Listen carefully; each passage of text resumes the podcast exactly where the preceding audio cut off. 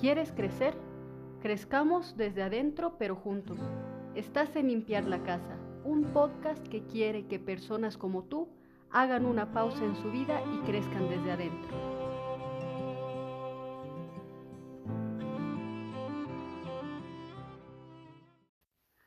Hola, ¿cómo están? Buenos días, buenas tardes, buenas noches. No sé en qué momento van a escuchar este podcast. Primero quería agradecerles porque estamos creciendo poco a poco. Estoy muy feliz. ¿sí? Las reproducciones son pocas, pero cada proyecto eh, crece poco a poco, ¿no? No espero que sea algo monumental. estoy demasiado feliz y eh, quiero agradecerles porque vamos a ir creciendo juntos poco a poco. Y bueno, les cuento que ahora sigo grabando de mi celular. No es que puedo salir ahorita en plena cuarentena a comprarme un micrófono, eh, pero eso no quería que sea un, un, obstáculo o una excusa para hacerlo más profesional, sino que eh, lo iré trabajando mientras, porque esto lo hemos hecho sobre la marcha, ¿no? Entonces, nada, pero sí encontré, como han escuchado en la introducción, eh, encontré una canción que quería que sea la canción de, del podcast, así que vamos poco a poco, ¿no? Pero bueno, empecemos. El título del episodio lo dice todo, ¿sí? Eh, vamos a hablar un poco de lo que es la esperanza. Eh, hemos hablado en el, anterior episodio de que vamos a ir creciendo desde adentro, pero para crecer desde adentro eh, nos ponemos a pensar un poco que existe un obstáculo muy grande, ¿sí? Que nos produce sentimientos de tristeza, de preocupación, de miedo. ¿Sí? ¿Por qué? Porque entramos a las redes sociales, prendemos la televisión y vemos noticias que del 100%, del 100 el 90% son malas noticias. ¿Sí? Muchas que son sobre esta pandemia, de gente que ha muerto, de gente que se ha contagiado, o quizás no es de la pandemia, pero es de que alguien mató a alguien, ¿no?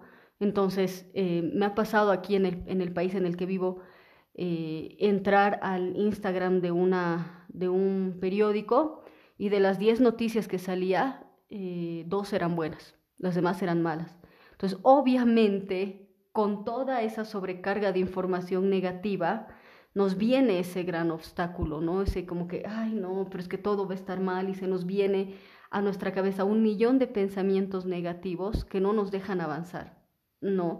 Entonces creo que em, la llave de esa casa interior que decíamos es el eh, vivir en la esperanza, ¿sí? Porque con todo lo que nos está pasando la podemos perder muy fácilmente, porque todo es negativo a nuestro alrededor. Pero no, no dejes que se apodere de ti esa falta de esperanza. Hay cosas que en nuestra vida podemos cambiar y hay cosas que no. Entonces nuestra preocupación ante la situación que estamos viviendo tiene que ser proporcionada. ¿Sí? Porque yo me puedo poner triste, me puedo amargar por cosas que yo no puedo controlar. En cambio, si hay cosas que sí yo las puedo hacer para, para que esto sea llevado de la mejor manera posible, voy a reaccionar ante esa situación de esa forma proporcionadamente, no desordenadamente.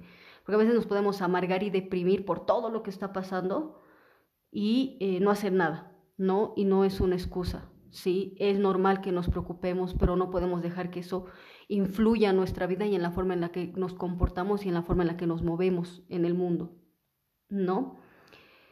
Entonces, eh, incluso saben qué es lo que pasa, y escuchaba un poco eh, una conferencia de Pilar Sordo, que es una psicóloga chilena, que hasta incluso nos pasa que nos sentimos culpables por estar tranquilos, ¿no?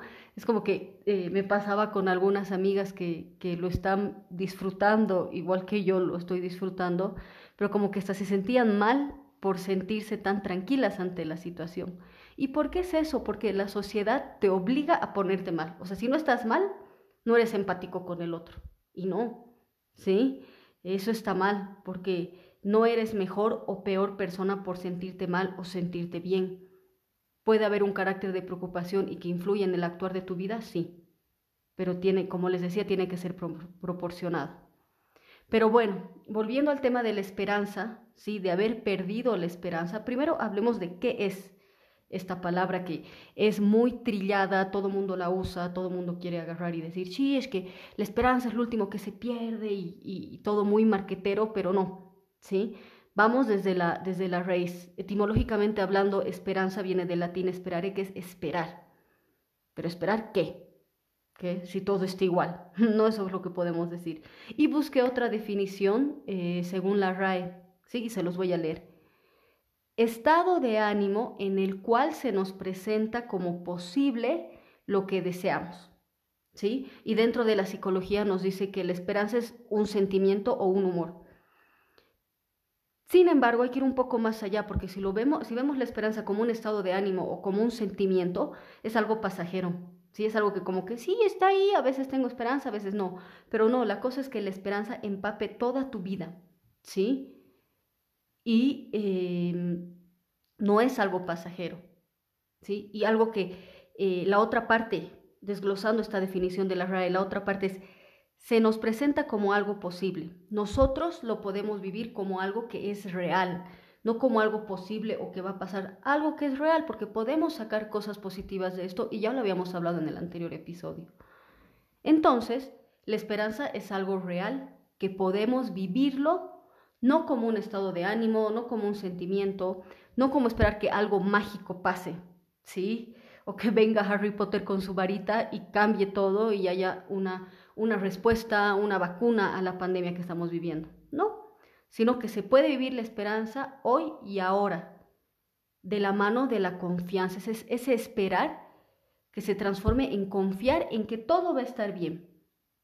¿Sí? Y, que, y recuerda que vivimos en un mundo antagónico, ¿no? En que hay luz, oscuridad, negro, blanco, sol, luna, bien, mal, ¿sí? Entonces ahorita es una racha, por así decirlo, mala, pero podemos sacar cosas buenas de esto, ¿no?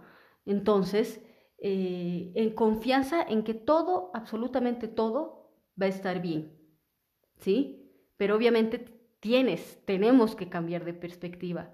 Y, y, ustedes han escuchado mucho esta frase, vemos el vaso medio lleno o vemos el vaso medio vacío. ¿Sí? Hay que verlo el vaso medio lleno. ¿Sí? Que podemos hacer cosas, que nos va a dar esa seguridad de que, de que después de esto todo va a estar bien y que va a haber un antes y un después de la humanidad, pero tiene que ser un antes y un después positivo, que la humanidad antes de esta pandemia era, eh, era algo que era, era menos, ¿sí? En cambio, después de la pandemia es una sociedad que se preocupa por los demás, ¿sí? Que está pensando en el otro, ¿sí? Entonces, la esperanza es una virtud humana, la tenemos que cultivar, ¿sí? Pero que es una virtud.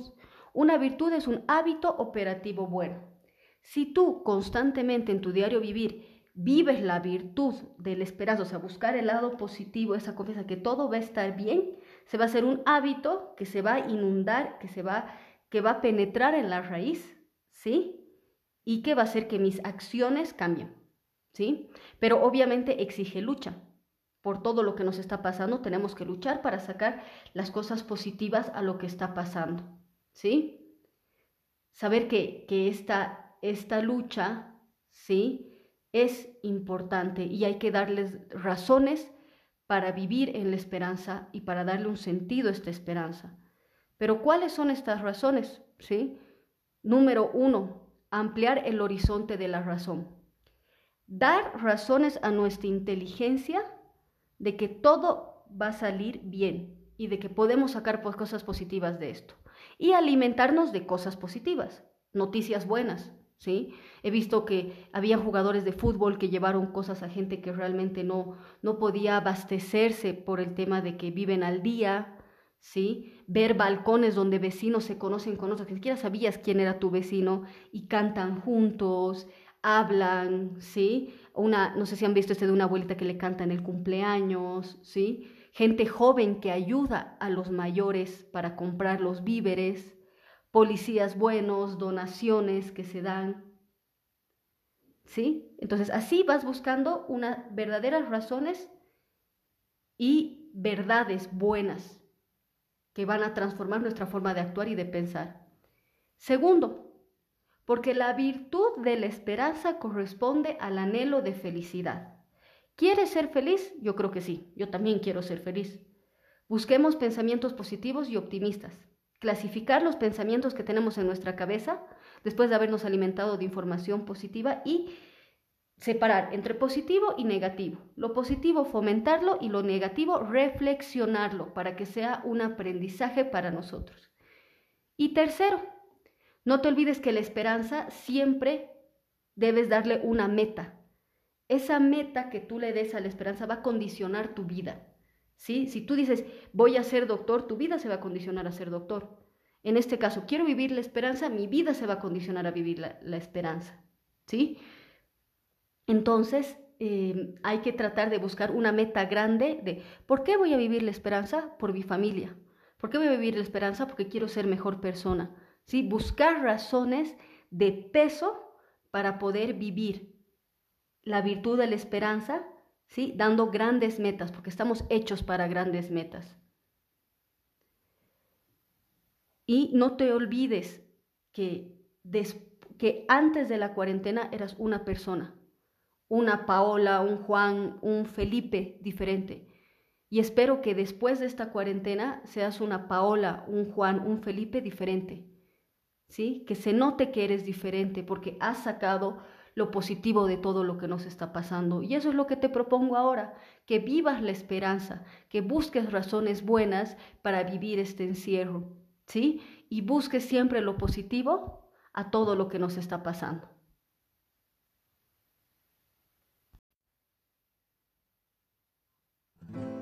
Nos vemos en el siguiente episodio y no te olvides limpiar la casa, pero desde adentro.